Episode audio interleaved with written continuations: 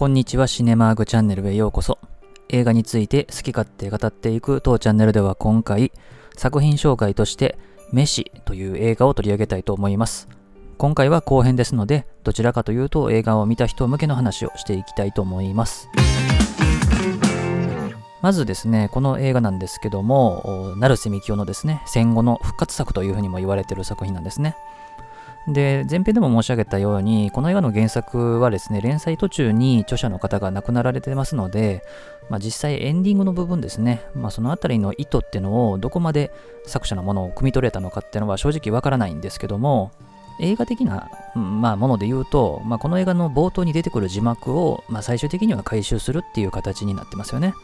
冒頭の字幕で、無限な宇宙の広さの中に人間の哀れな永遠とした営みが私はたまらなく好きなのだというふうなことが書かれてますね。まあ、ここの哀れな永遠とした営みですね。まあ、人間が繰り返している日々の営み、それが哀れなものであるけれども好きだというふうなところですね。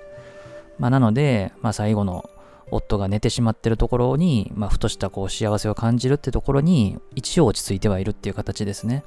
で、映画の冒頭のその字幕の後に、原節子演じる道代のナレーションから始まりますね。周囲の反対を押し切って結婚したけど、毎日同じ食事を作って夫の世話をする。また明日同じようなことが起こるっていうところに嫌気をさしてるというかですね。結婚して5年で、夫の仕事の都合で大阪に来て3年で、まあ、いわゆる倦怠期ですよね。それを迎えている状況なんですね。で、この当時だと結婚して5年も経てば、周りからそろそろ子供はなんてことを、まあ当たり前に言われてたような時代ですよね。まあ今だったらそんなこと絶対聞けないですけど、まあ、しかも夫は食事中もですね、新聞に夢中で、口を開けば腹が減った飯っていうようなですね、夫ですね。張り合いのない夫ですよ。まあ彼との生活にも飽き飽きしてる。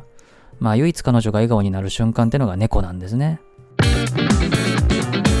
で、そんな中ですね、まあ東京から家出と称して二十歳の姪っ子がやってくるわけですね。まあ彼女の奔放ぶりですね。まあ格好もそうですけれども、この日本の和の古い家ってところに、まあ、ものすごく違和感としてポツンとくるわけですね。で、夫はですね、そんな姪っ子に対して甘やかしてるわけですね。まあ、なんとかなるだろうと。ただ、道代の心配は米が足りるかどうかなんですよね。で、これ1951年の映画ですけど、当時のお米ってのは配給制ですね。米国配給通帳なんてのがありましたよね、当時。その通帳を持っていないとお米もらえませんでしたからね。で、おそらくこの感じだと家出してきた里子は持ってきてないので、2人分のお米で3人分の食事を賄わないといけないっていうところで、まあ、頭を悩ませるわけですよね。まあそんなことをですね、知らない夫は、まあ好きにさせたらええがなっていう感じなんですね。で、姪っ子はダラダラダラダラして、しかも普段あんまり付き合いのない近所のあの吉太郎っていうね、大泉明らか演じてましたけども、彼とつるんでると、まあいうところにイライラしてくるわけですよ。で、そんな彼らにですね、家のことを任して、道代は同窓会に出席するわけですね。で、帰ってくると、食事の準備は愚かですね。姪っ子の里子は鼻血を出して2階で寝てると。で、その世話を夫がしてたから、結局食事の準備も何もできてないと。で、夫は鼻血が出てたんだからしょうがなかったっていうようなことを言うと、道代が、ずっと鼻血が出っ放しだったんですか？っていうふうな言葉を返しますよね。まあ、ここ辺の感じっていうのはもうさすが、まあ女性の作家の原作だからっていうところはあると思うんですけども、まあ本当に笑わせる場面ですよね。まあ、夫が何も言えなくなる場面ですよね。で、さらに道夫の視線には、机の上に用意された2つのカップなんかを見て、この夫と姪っ子の間に何かあるんじゃないかっていうところを感じさせる、まあ、この辺の表情っていうのが原節子素晴らしいですね。で、その出席してた同窓会でも、周りからは幸せそうね、みたいなことを言われますよね。でも実際は逆ですよね。そんな幸せじゃないのに、そんなこと言っても周りからは照れ隠しだとかってね、思われるわけですけどね。で、さらにこう自由な姪っ子と張り合いのない夫との生活への不満がじわじわ溜まっていくわけですよ。で、夫は夫でですね、職場で新調した靴を褒められたりしてるわけですよね。で、バーに行ったら、彼には家に綺麗な奥さんがいるんだよってことを言われますよね。まあ、周りからは幸せそうだっていうお世辞を言われて、内心そうじゃないっていうところですね。まあ、夫は多分そこまで感じてないんですけど、道代は特に感じてるわけですよね。道代も見た目であの同窓会に行った時に服を褒められますよね。色がいいわねって。モノクロなので色の感じはちょっと伝わってこないですけど。で、この道代は、まあ、東京にいたってのもあるし、で、東京で仕事見つけて働きたいと思ってるわけですよ。道代にはこの小さな家にしかないんですよね、居場所が。まあ、そんなところを抜け出して自分の世界にを作りたいと思ってるんですよね。ただなかなかこの辺りが男性には理解されない部分ですね。で、ついに、まあ、話が中盤以降ですね、道夫はお金を借りてまで東京の実家に帰ることにしますね。いわゆる実家に帰らせていただきますってやつですね。で、この1950年当時っていうと、大阪東京間ってのは移動するだけで8時間かかるんですよね。なので朝9時の便に乗ったとしても、もう着くの夕方の5時ですね。もう本当に1日がかりの移動ですよ。今だとね、2時間半ぐらいで着きますけど、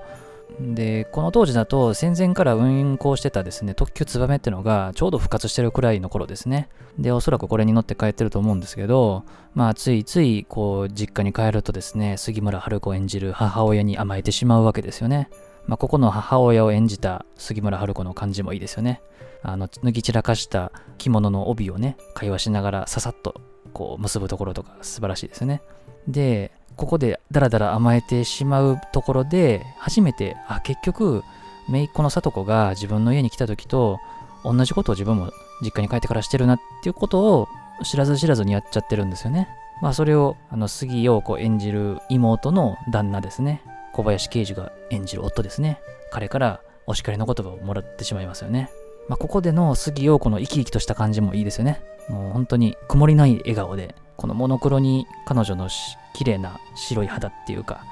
がすごく似合うというか、まあ、それからこの小林刑事の決して強そうじゃないけど、理屈っぽくて戦う感じってのが、まあすごくいいですよね。で、この映画は最後、夫が、まあ、出張に来たついでだっていうことで迎えに来てますよね。で、道代が家に帰ると、夫は大阪の家で新調した靴を盗まれて、ボロい靴しかないわけですよね。で、そのボロい靴が玄関先にあることを見て、あ、夫が来てるんだってことを指して、また外出てますよね。で、その出先で夫と出会うっていう流れですね。まあ、ここの流れはいいかなっていう感じしますね。ただ、個人的にはこの結末っていうのはちょっとスッと落ちないなってところはあります。冒頭申し上げたように、これが夫婦の幸せなのだってナレーションこそあるんですけど、正直道代にはこの先の人生がちゃんと見えてないなっていう感じが僕はしましたね。おそらくですけど、彼女はまた同じことを考える、あるいは同じ悩みに悩まされると思います。彼女の意識こそ少しは変わったかもしれないんですけど、正直夫は多分変わってないです。おそらく劇薬程度の変化はあったにしても、多分2、3日もすればですね、また元に戻ってると思います。多少悪びれた感じも出してましたし、まあ、それはこの迎えに来るっていう行動で、彼なりの心情っていうのはもう反映されてると思うんですけど、まあ多分すぐ元通りになるなというところは見えますね。結局彼女は、これ冒頭でナレーションでしか説明されてないですけど、周囲の反対を押し切った結婚してるんですよね。この見合い結婚が当たり前だった頃だったので、おそらく恋愛結婚っていうことだと思います。で、彼女が結婚生活を続けるのか、それとも終わらせるのかってのは、結局彼女次第なんですけどね。で、まあ当時も離婚がなかったかっていうとそうではないので、まあ決して離婚ができないっていう選択肢ではなかったと思います。彼女も手紙を書いてたってところは、おそらく離婚を匂わせる内容だったと思います。で、世間体も気にするものだとは思いますけど、まあこの夫婦には子供がいないですよね。で、子供がいない理由ってのは語られてはないので、何とも言えないところではあります。まあもちろん子供作る作らないっていうのは夫婦が決めることなので、わからないんですけどね。まあ、それから、この周囲の反対を押し切った結婚だったってところで、果たしてこの道夫がこの初之助のどこに魅力を感じたのかってところなんですけど、まあ、これが上原健の良さだと思うんですよね。ちょっと良さそうな感じに見えるというか、まあ、くたびれた2枚目っていう感じですね。まあ、この辺の感じが絶妙ですよね。で、これをもっと男前にすると、まあ、後の成瀬が監督する浮雲における森正幸のキャラクターっていう感じなんでしょうね。この辺の描き方っていうところは、まあ、成瀬は女性映画の名手って言われてますけれども、男性の描き方も素晴らしいなと思いますし、上原健の演じた役割っていうのも素晴らしかったなっていうふうには思いますね。で、ちょっとまあ話戻ると、まあ結局彼女の決断っていうところが正直甘いなっていうところに落ちてしまうので、個人的には自分の決めた結婚を自分の手で終わらせて新たなスタートを切るっていう形の方が個人的には良かったかなというふうには感じますね。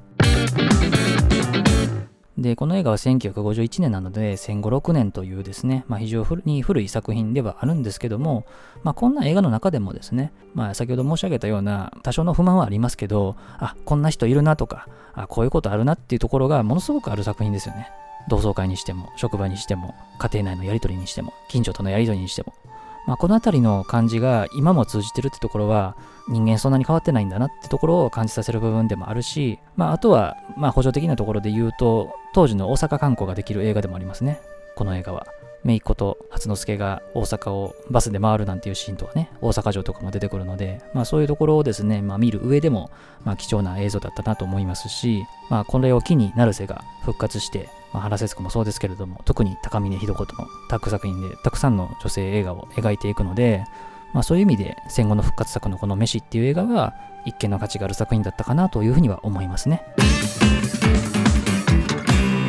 ということで今回は1951年の日本映画「メシ」という作品を取り上げました。また、成瀬映画だったりですね、原節子などの出演映画はですね、取り上げていきたいと思いますので、またの機会に聞いていただければと思います。最後までお付き合いありがとうございました。